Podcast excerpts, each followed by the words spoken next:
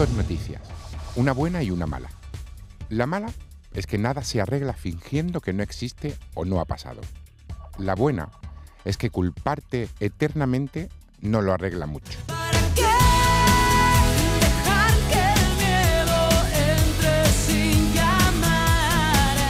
Te lo recuerdo por si llevas demasiado tiempo culpándote por algo que, por duro que haya sido, ya pasó.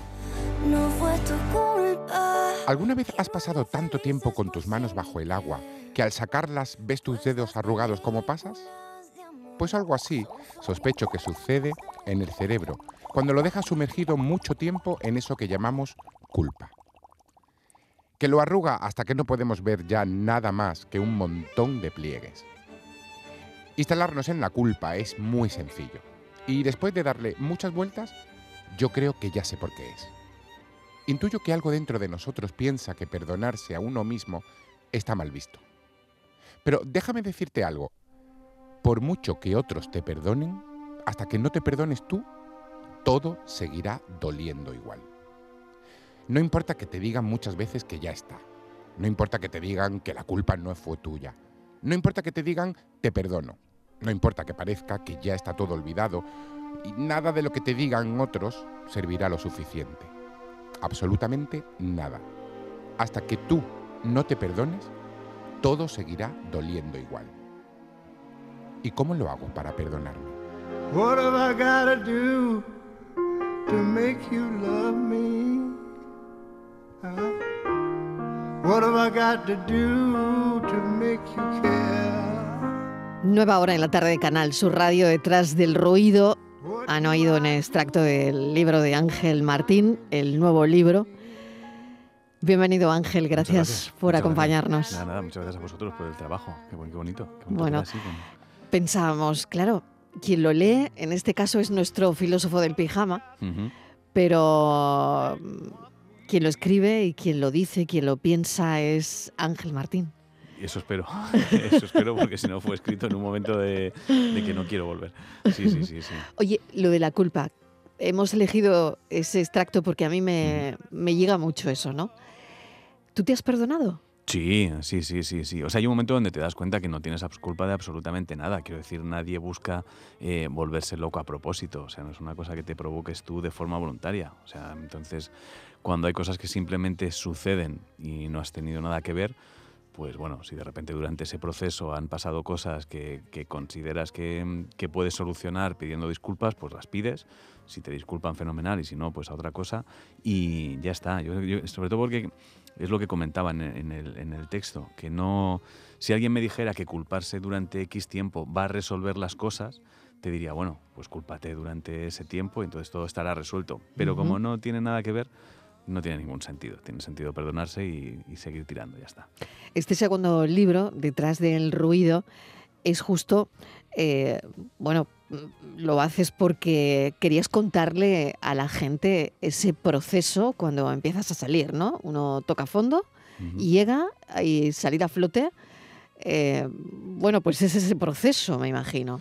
Bueno, su- surge detrás del ruido porque me, me preguntaban, después de la escritura de Por si las voces vuelven, eh, me di cuenta que la pregunta que más veces hacían eran, pero ¿y cómo, entonces ahora cómo lo haces para que no se repita lo que pasó? O sea, ¿cómo lo haces para que no se vuelva a ir todo, todo al carajo? Porque es cierto que leyendo al principio, cuando yo salí del hospital y buscabas testimonios de gente que hubiera pasado por lo mismo, es cierto que es muy fácil que se repitan ciertas cosas. Había gente que decía a los seis meses me ha vuelto a pasar, al año, a los dos años.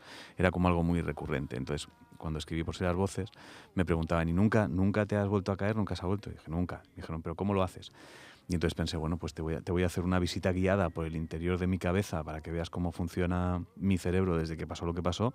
Y si te sirve de algo, que imagino sí, porque si algo me sirve a mí, seguramente algo habrá que te sirva a ti, ahí lo tienes y ya está. Es una especie de manual de, toma, esto es lo que yo estoy haciendo para que nada se desmonte. ¿Qué estás haciendo para que no se desmonte? Bueno, es- que está es- en el es- libro, es- está claro. es- largo, pero- no, bueno, pero, a- a ver, resúmenos por- que- por por, por lo que le puede ayudar a los Sí, oyentes sí, también. o sea, yo creo que hay una, Mm. hay una especie de, de cosa muy común que cualquiera puede tratar de, de ver si está en ese lugar o no está en ese lugar, que tiene que ver con la coherencia con uno mismo. Quiero decir, hay muchas veces que cuando te paras a prestar atención te das cuenta de que estás construyendo cosas que no te apetece construir, estás rodeado de cosas que no te apetece, personas que no te interesan ya tanto como te interesaban y mm, solemos actuar muchas veces por inercia y sin pensar en el largo plazo si eso será algo que estamos haciendo porque nosotros queremos hacer o porque nos han dicho que hay que hacer, pero no nos hemos planteado muy bien si, si forma parte de lo que, del mundo que queremos construir.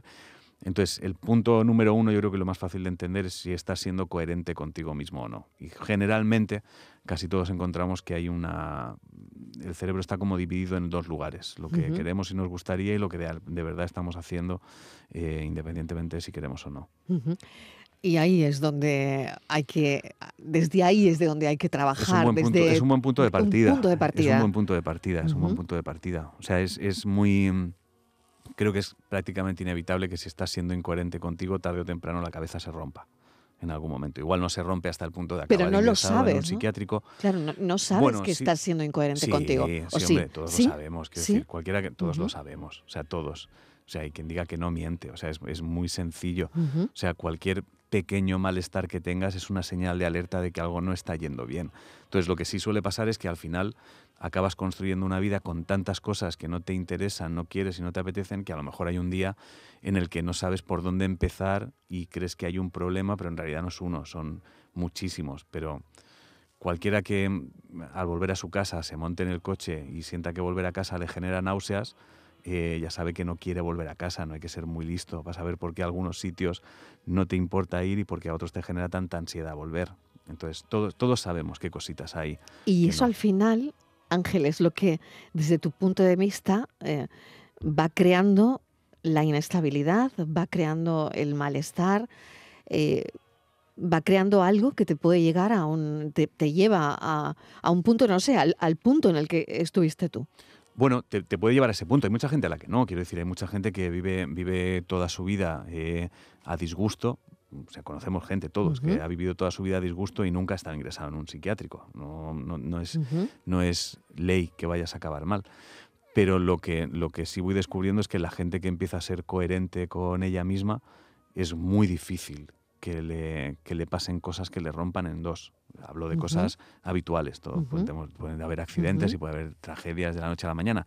Pero lo normal es que casi todos estemos montando una especie de fricción en el cerebro entre lo que queremos y lo que estamos haciendo. Me interesaba hablar contigo también, Ángel, lo que está pasando con la salud mental ¿no? Em, en nuestro país ¿no? y, los datos y los índices de suicidio y, la gente joven con, con esas expectativas probablemente de las redes sociales insuperables, ¿no? viviendo algo que es una que son irrealidades, ¿no? Porque, bueno, un chaval se mete en Instagram o una chica, ¿no? Y lo que está viendo no es verdad, pero es a lo que aspira.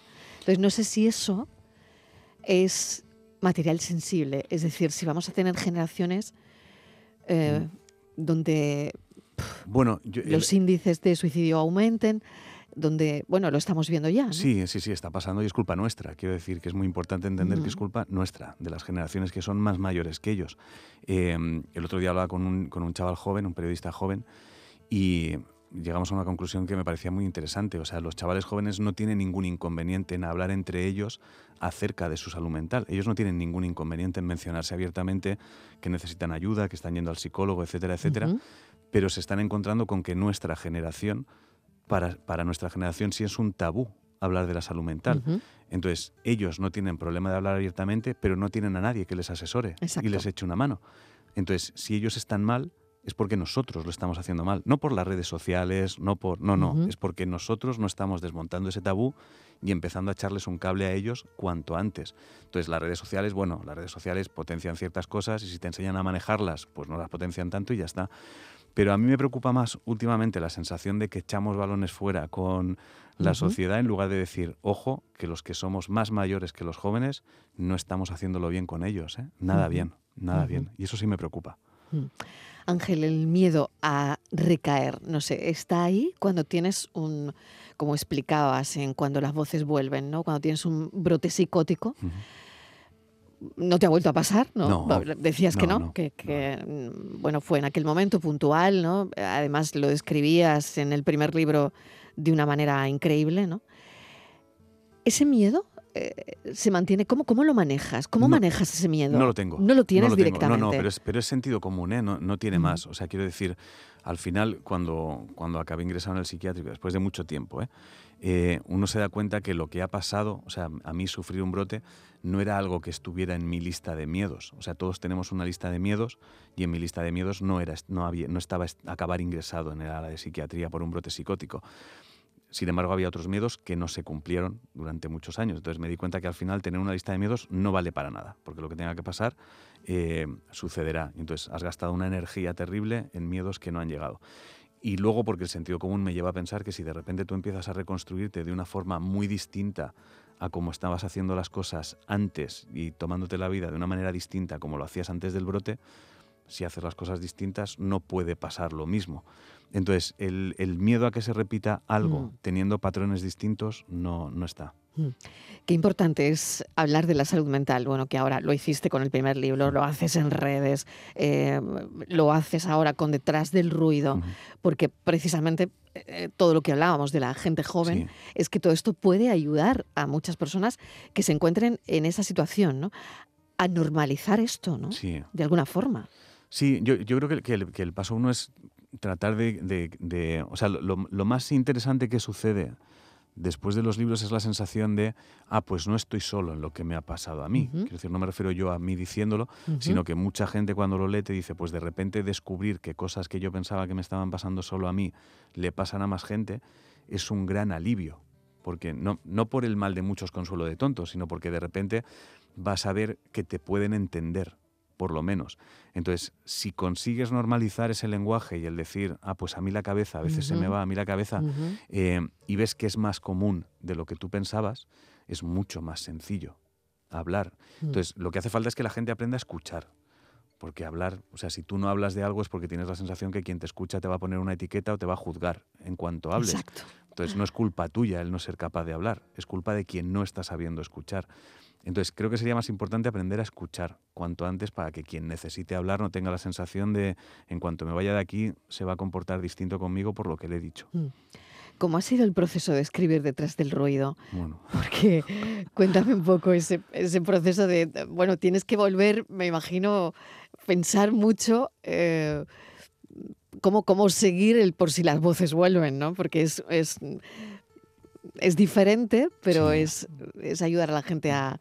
Bueno, es, es un viaje emocional distinto. O sea, Claro. al final la, la ventaja que tienes es que cuando tratas de explicarle a alguien cómo funciona tu cabeza con intención de que le sirva de algo, tienes que masticar tanto, tanto, tanto el interior de tu cabeza y traducirlo en palabras e imágenes sencillas que lo pueda entender cualquiera, que acaba siendo muy terapéutico. Te ayuda a ti, Claro, lo sí, iba a decir, te ayuda, te claro, te ayuda muchísimo. Te ayuda, Lo que pasa es que mm. tienes que profundizar más de lo que a lo mejor te hubiese gustado, entonces tienes que llegar a lugares donde a veces duele. Pero, pero bueno, luego llegar ahí con, con un objetivo es, es Mm. interesante porque cuando terminas dices, pues me ha venido fenomenal, me acabo de... ¿Y qué cosas te duelen? ¿Qué cosas te han dolido? ¿Qué cosas... eh, Bueno, ¿Dónde o sea, has llegado? Bueno, ¿Hasta dolor, dónde dolor has una, buceado? no? Bueno, dolor es una palabra como para definir algo. No hay, no hay un, un decir, Dios mío, enfrentarme a este momento y Mm. a este recuerdo. No, no es, no es tanto ese dolor como de tragedia, sino una especie de sensación de que tienes que masticar mucho las, mucho, mucho las emociones. Entonces, para hablar de la muerte, por ejemplo, pues no te queda más remedio que recordar de forma muy consciente cómo ha sido perder a alguien de forma muy reciente. Y entonces tienes que masticar la sensación de la pérdida de una forma muy, muy salvaje y procesar de forma muy intensa que no vas a volver a ver a alguien nunca más de una manera tan intensa que luego puedas explicárselo a alguien de forma simple que bueno, pues, pues ese, momento, por ejemplo, pues de repente necesitas luego decir, pues me voy a quedar un par de días sin escribir, voy a tratar de dar un par de días de paseos con los perros y de ver Mm. cómo hacen el tonto para no quedarme aquí instalado. Entonces, Mm. bueno, son, son esos viajes que haces a lugares muy comunes para todos, pero que bueno, que al tener que procesarlos tanto, pues es más intenso, claro. Yo había seleccionado un- un- una parte del libro que me gusta muchísimo. Decías, una de las ventajas que tuvo Volverme Loco fue que durante una temporada pude ver qué es lo que pasa cuando todas esas radios que antes captaban emisoras distintas empiezan a sintonizar la misma y todo eso que antes era ruido se convierte en una única canción. Me explico, volverse loco significa no poner en duda absolutamente ningún pensamiento que tengas, ninguno. Y no lo pones en duda por un motivo muy sencillo, no se contradicen entre ellos. Me parece tan interesante esta definición que ayuda a entender mucho eh, qué es lo que pasa en un momento como el que tú pasaste, ¿no? En un momento de, bueno, de locura, ¿no? Sí, bueno, mucha, mucha, gente es que lo que le, pasa es que cree que, el, cree que la persona que se le ha ido eh, está haciendo cosas que no tienen sentido, pero no es verdad. O sea, está haciendo cosas que tienen todo el sentido del mundo, porque todo tiene una intención. O sea, una de las cosas que tiene la locura es que nada es porque sí, que me parece fascinante. O sea, nosotros vivimos como si las cosas dieran igual, y sin embargo la locura no permite eso. Nosotros estamos aquí, nos da igual donde te dejen la botella de agua, te da igual si está medio llena, te da igual si la silla está puesta contra la pared o bien puesta. Durante la locura no, durante la locura todo tiene un significado, todo tiene un valor, todo tiene un porqué. Entonces, de repente, todo, por descabellado que pueda parecer, eh, tiene un significado y toda la cabeza está trabajando en reforzar ese significado. A veces es en cosas muy mágicas, a veces es en cosas aterradoras, a veces es en cosas... Pero todo está enfocado en la misma dirección. Entonces, claro, tu atención y tu energía está centrada en actuar sobre lo que tienes que actuar en ese momento. Que eso es algo que no... que sorprendentemente no hacemos cuando en teoría no estamos locos. Es decir, a lo mejor tú tienes que mandar un mail ya y lo dejas para luego. Durante la locura eso es inviable. O sea, si tienes que mandarlo ya, lo mandas ya, por entendernos. Es un ejemplo muy superficial. Entonces, te das cuenta que algunas herramientas que te da la locura mientras estás eh, durante un brote y que son totalmente absurdas, cuando las trasladas a un mundo un poco más con más lucidez, como puede ser el valor de la atención o el valor de prestar atención y tenerlo de una forma más controlada, es bastante práctico, es bastante inteligente hacerlo, bastante. Qué interesante todo esto. Bueno, pues si la gente quiere escuchar más, eh, nada, en, media hora, y voy a dejar que te vayas porque si no, no vas a llegar, eh, presenta el libro en, la FNAC en Málaga, Ángel Martín, detrás del, ruido. Em, esta mañana en el informativo, que yo no me lo pierdo, que me gusta mucho cómo lo haces y y bueno, me parece increíble, ¿no? Ese proyecto desde la primera vez que lo vi me pareció increíble, alucinante, ¿no? Em, ¿Cómo lo llamas? Informativo para no... Informativo para ahorrar tiempo. Para ahorrar tiempo. Informativo, para ahorrar tiempo. Creo que tenemos el de esta mañana. Muy buenos días, eh, noches, si me ves desde el otro lado del charco. Lunes 18 de diciembre, si te llama Flananio es tu santo, es el Día Internacional del Migrante, de la Lengua Árabe y de la Esclerosis Múltiple. Y si cumples años hoy, muchísimas felicidades. Por cierto, renueva ya la sartenesa, ¿eh? porque se pega todo siempre que la usas. Por lo demás, parece que ahora sí que llega el frío. Ayer descarrilaron un par de trenes que iban camino a Andalucía. Yo tengo la sensación que en tema trenes se ha decidido que en lugar de arreglar los trayectos que van a Extremadura, empeorar el resto para equilibrar la balanza. Si tienes pensado volar en Navidad, ojo que Iberia ha dicho que se viene huelga el 29, 30 y 31 de diciembre y 1, 4, 5, 6, 7 de enero. La hostelería ha dejado caer que igual también hace huelga los días tochos, así que compra turrón ya ni de sobra por si te toca celebrarlo todo en casa. Cataluña quiere prohibir los móviles en primaria el año que viene. Le estabais dando móviles a niños de 6 años. ¿En serio los dejabais en clase con un besito y un móvil? Y dos chavales robaron la figura del niño Jesús de Belén de San Vicente del Raspage y pedían 2.000 euros para devolverlo. Pero también te digo que si dais móviles a niños de 6 años, cualquier cosa que haga un adolescente me va a encajar. En internacional, Chile ha dicho que pasa de cambiar la constitución y en Egipto unos soldados vieron algo volando en el cielo y le pegaron cuatro tiros para y ver qué era. En deportes, si eres muy del Sevilla, el expresidente Rafael Carrión Moreno murió el sábado. Hoy ya sabrán los rivales que tendrán Atlético, Barça y Real Sociedad en Champions. Alcaraz ha ganado el premio ATP a la deportividad. En tenis silla, Martín de la Puente es nuevo campeón de España. Y los que mandan en la Fórmula 1 han anunciado que harán cambios para 2026. Ojalá el cambio sea, los coches tendrán posavasos para el café. en cultura, el otro día se dieron los premios 4K y quienes más lo han petado fueron la peli 20.000 especies de abejas y la serie La Mesías. En música, en freestyle rap, la FMS Finals España 2023 la ganó Gazir y Kate Richards acaba de cumplir 80 palos y está menos cascado que tú con 36.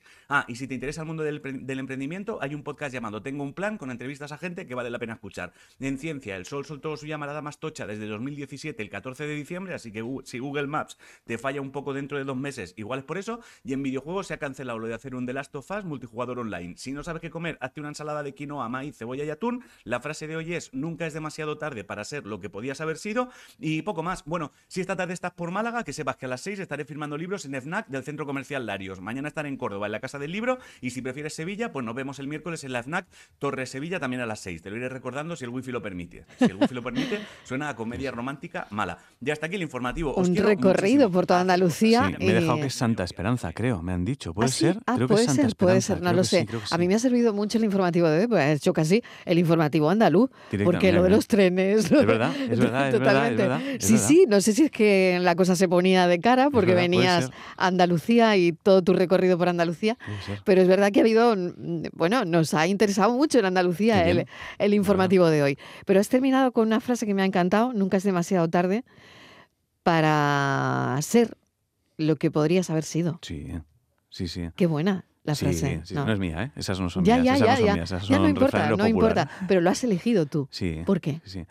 Bueno, porque, creo que siempre se nos olvida, o sea, siempre tenemos la sensación que para reconducir ciertas cosas o para recuperar ciertos intereses, sueños, da igual, eh, caprichos, no importa, eh, solemos esperar a que algo nos rompa en dos o que algo o a estar obligados a hacerlo y muchas veces se nos olvida que cada parpadeo tienes la posibilidad de empezar de cero. Cada, cada segundo puedes frenar un momento y decir, no, ya está, mira, me he cansado de esto. Vamos a reenfocar y a ir hacia donde queremos ir, siempre. Y creo que se nos olvida y no debería olvidarse. Qué bueno.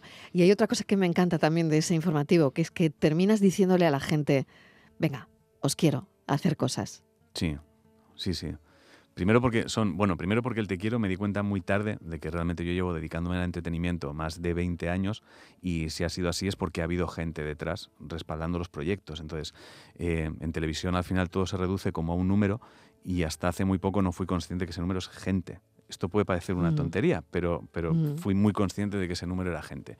Y entonces tengo como una sensación de agradecimiento atrasado que tengo que ir devolviendo porque realmente quiero a cualquiera que me esté apoyando en esto. Y el hacer cosas tiene que ver con, pues, pues, en parte con la frase que, que mencionábamos, en parte con la sensación de, de no, no te quedes eh, machacándote. Y si quieres machacarte, machácate haciendo cosas porque es muy probable que ahí empieces a encontrar nuevas pistas de lo que quieres hacer, ser, construir, te, te permita resolver problemas por pequeños que sean, que vas a encontrar ciertas ciertos alivios. Entonces me parece muy importante no, no dejar de hacer cosas. Pues vamos a seguir haciendo cosas Muchas aquí gracias. en la tarde. Ángel Martín, que si la gente está por Málaga o por Córdoba o por Sevilla, que estos días Ángel Martín está por Andalucía. Hoy en Málaga a las 6 de la tarde firma detrás del ruido en la FNAC. Ángel Martín, te queremos. Muchas gracias. Gracias. Muchas gracias. Un beso. Chao.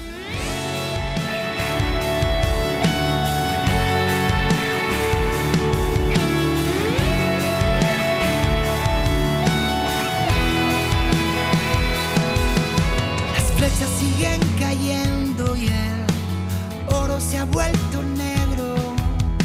Los tiempos no cambian, las guerras no paran, los ángeles tienen sueño. Los mismos siguen mintiendo, estrellas que caen del cielo. Muchos que pierden, nadie que gana, los vemos en el infierno. Se levantan banderas sin dueño, las guerras de versos, levanta tu voz, se preparan los días perfectos,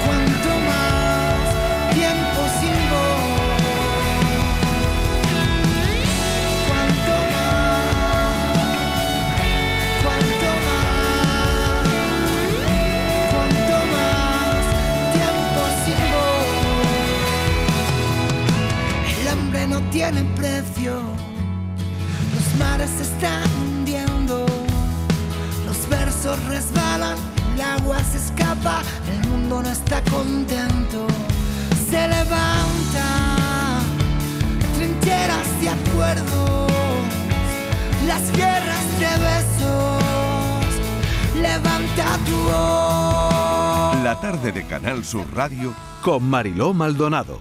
También en nuestra app y en canalsur.es.